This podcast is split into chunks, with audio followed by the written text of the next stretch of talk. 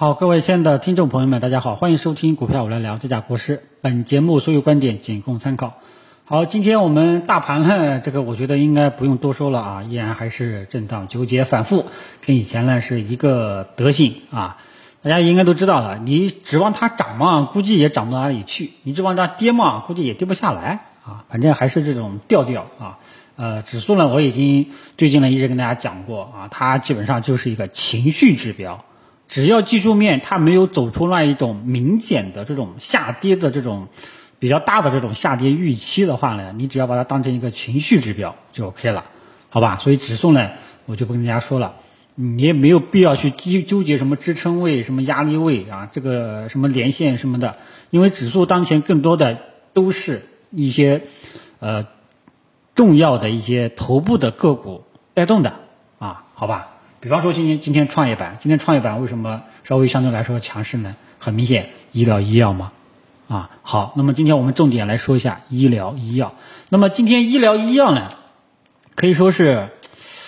这个一枝独秀吧，啊，因为涨幅榜靠前的呢，大家都知道啊，都是由于利好消息刺激的。医疗医药呢，大家都知道，因为可能跟这个首都的这个疫情有关系。因为现在呢，基本上都实行严格的封闭式小区了，情绪呢稍微有一点点紧张啊。然后呢，就是航天航天航空啊这块大家都知道了啊，这个地缘的一个因素，所以涨幅放靠前的呢，大家基本上也就发现了，都是一些有利好支撑的啊。那么今天主要想跟大家讲医疗医药。那么医疗医药呢，我跟大家提过，它属于这个我们四月一号以来的一个建仓方向。啊，那么我也跟大家分享了医疗医药里面很多的一些优质的标的。那么回顾一下医疗医药，医疗医药在三月底见底之后一直走高，随后震荡长达时间一个多月，进入六月份之后一路单边走高。啊，那么里面呢，我也跟大家去分享了很多的一些好人票，里面大部分啊，大部分都已经创历史新高了。那么医疗医药今天的涨势喜人，但是啊。要跟大家说一下，医疗医药这一种有一点点加速上涨的味道。那么老粉丝都知道，我是在今年的二月，呃十九号、十八号吧，二月十八号、十九号我就提示了芯片半导体这个指数，它也有加速上涨的迹象。这种迹象往往是在阶段性赶顶。我记得我那时候说过，如果说科技股，因为科技股。呃，我觉得它后面基本上空间快要到了。我当时举的例子是什么呢？如果说科技股二月十八号、十九号的时候，如果说科技股见顶的位置是一百，那么芯片这个位置大概是在八十八十五分这样一个位置。我记得当时跟大家这么去说过，对吧？同样，医疗医药现在呢也有这种可能性了。医疗医药前期六月初的时候一直稳步啊稳步。这个缓慢上涨，但是今天开始有一种加速放量上涨的味道了，所以这时候大家一定要盯好医疗医药。大家手中有医疗医药的朋友们要记住，这一种也是在阶段性赶顶，在做最后的冲刺。啊，假设同样，我们来假设一下，医疗医药此次阶段性见顶的位置是在一百分，那么当前的位置大概是在八十分左右，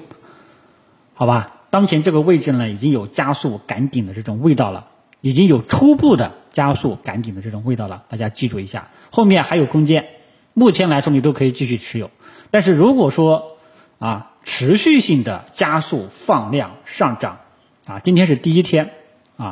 假设持续性啊，假设持续性这种是第一次第一次的持续性。假设今天啊，包括后面几天出现了持续的加速放量暴涨。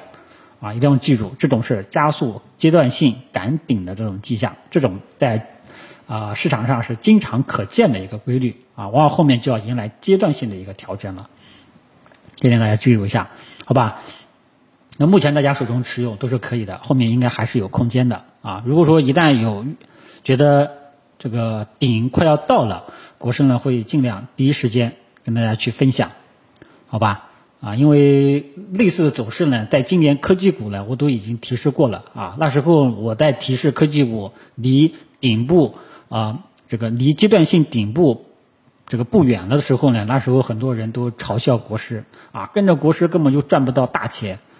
啊。但是呢，的确跟着国师可能是赚不到大钱，但是跟着国师不会让你亏钱。尤其是像科技股今年的这个牛熊转换啊，大家一定要注意，这个不要再让科技股的这个同样的一个错误啊重新再犯，好吧？那么至少目前来说，医疗医药走势还是可以继续持有的，但是你要盯好，你要知道啊，内心有这个预防针，一旦后面持续性的加速放量上涨，往往就是一个阶段性赶顶的这种迹象，明白吧？啊，类似组织大家可以参考一下这个今年春节之后的芯片类的一些标的，啊，这大家知晓一下，好吧？别到时候呢，这个哎呀，我高位去追涨医疗医药股了，又被套了，这个国师呢又没有提醒我，啊，之前呢这个分享的一些白马股里面有很多医疗医药的一些标的。啊，这个好像基本上都在创历史新高，好像啊，大概有一两个吧，好像表现不是特别的好啊，这点跟大家做个跟踪啊。好，那么医疗医药今天呢是单独拿出来这个拎出来讲的啊，然后呢整个盘面的特征呢大家也看到了啊，也是五五开吧啊，反反复复，对吧？啊，这个科技股呢今天呢呃又是全线震荡纠结啊。啊，很多的题材板块也是这个样子。今天你要说有明星品种的话，就医疗医药啊，其他的都是反复。啊，你看这个分时图走势呢，很纠结，都是跟大盘是一样的。所以呢，大家一定要记住，就是目前来说，整个市场的参与度、参与价值不高。啊，只有这些你把握对了结构性的机会，因为每一段时间都有结构性的机会。那么这段时间结构性的机会，大家也都看到了啊，也都相信了。国师说的白马股的的确确是一个结构性的一个机会，国师没有骗你，国师不会让你去做短线，啊，当然了，也有其他的一些涨得比比较不错的机会，国师呢是没有能力把握住的，啊，国师呢仅仅是在自己能力范围内啊做自己能够把握到的行情，啊，包括像这次医疗医药，你也不要指望你能卖在最高点，啊，千万不要有这种想法，没人能够卖在最高点，啊，即便你卖了之后后面继续疯涨，那这个钱都不是你能赚的。好吧，这些这些呢都叫做理性的投资心态啊，所以整个盘面呢我就不多说了，依然还是震荡、纠结、反复啊，整个市场依然还是结构性的机会。那么结构性的机会呢，我推荐的主要是这些白马股啊。那么白马股这一块呢，内部也在分化，大家也都看到，自己去对比一下。这个食品呀、饮料呀、家电呀，或者说其他的旅游一些白马股，你会发现内部呢都是在分化，但整体都呈现一个上涨。再给大家一个数据，二零一五年的最高点，大家还还记得吧？二零一，我来看一下，二零一六年、二零一五年的六月份最高点是在五幺七八啊，就是说从二零一五年的牛市。五幺七八最高点五幺七八，至今啊，从那时候开始算起，至今真正上涨的题材板块是食品饮料，它的涨幅基本上是非常的高，好像就是以要知道哦，是从最高点一一六年一五年的牛市最高点开始算起，就是说从最高点至今一直保持强势上涨的只有食品饮料，涨幅呢相当可观。说的是这个题材指数，知道吧？医疗医药呢，都稍微，呃，好像稍医疗医药也是翻红的，但是涨幅很很小啊。记住，开始算法呢是从最高点开始算起的，所以你就知道了啊。这段时间啊，如果说哪个谁谁谁跟你讲这段时间你只要做医疗医药啊，或者或者说做这个食品饮料，那么这个人呢才是真正的大师级的人物，明白吧？不要去今天这个高低吸券商，明天高抛这个券商啊，这个都是小打小闹，明白吧？如果你遇到啊，从一五一五年以来让你一直买食品饮料的，如果你遇到这样的人，这种是大师级的人物啊，应该多去这种人呢，应该多去学习学习啊。好吧，那么提到券商呢，我也说一下，这个有的朋友可能误会我意思了，我是说券，我没有说券商后面就一定涨。我只不过说，券商当前的这个位置值得关注啊，当前这个位置值得关注，它已经震荡长达时间三个多月了。那么时间震荡的越久，往往出方向的概率也就越大，而且这种空间呢，往往也就比较理想，明白吧？只是这个时间什么时候出现，不知道呀。如果说这时候介入，万一后面反反复复你也糟心啊，那你你误会我的意思了。我也在我也在等这个券商，因为券商是整个市场的先行指标啊。因为当前整个 A 股的估值是在低位啊，我说过是在熊市的尾期，但是熊市的尾期不代表股票就不跌了啊，还是有股票会跌的啊。真正要做的啊，把握这个考验能力的是在这个牛什么时候正式抬头啊？如果说牛一旦抬头了，那一瞬间你上车啊，那这个叫做高手，好吧？啊，这个叫做高手啊，能够让你这四五年以来只买食品饮料的，那这个就叫做大师啊！大家要搞清楚啊，其他的基本上都是小丑啊，好吧？呃，包括我本人呢，也是这个小丑啊，没事呢，在这个。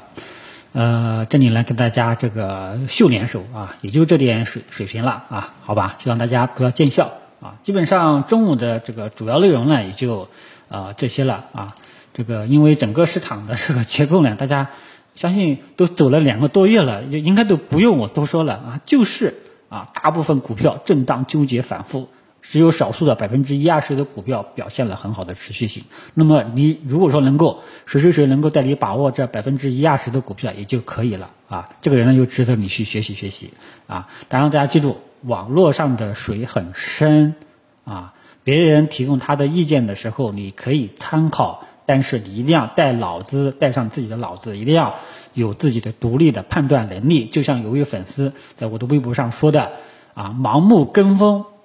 不可取，啊，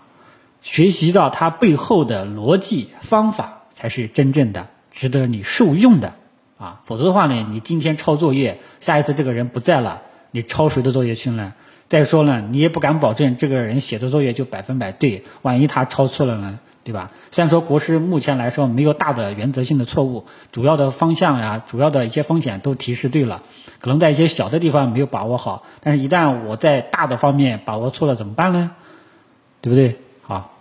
所以还是要学到一点真东西啊，好吧？今天这个呃中午呢就跟大家聊到这里啊，具体的情况呢这个收评再跟大家继续跟踪，谢谢大家。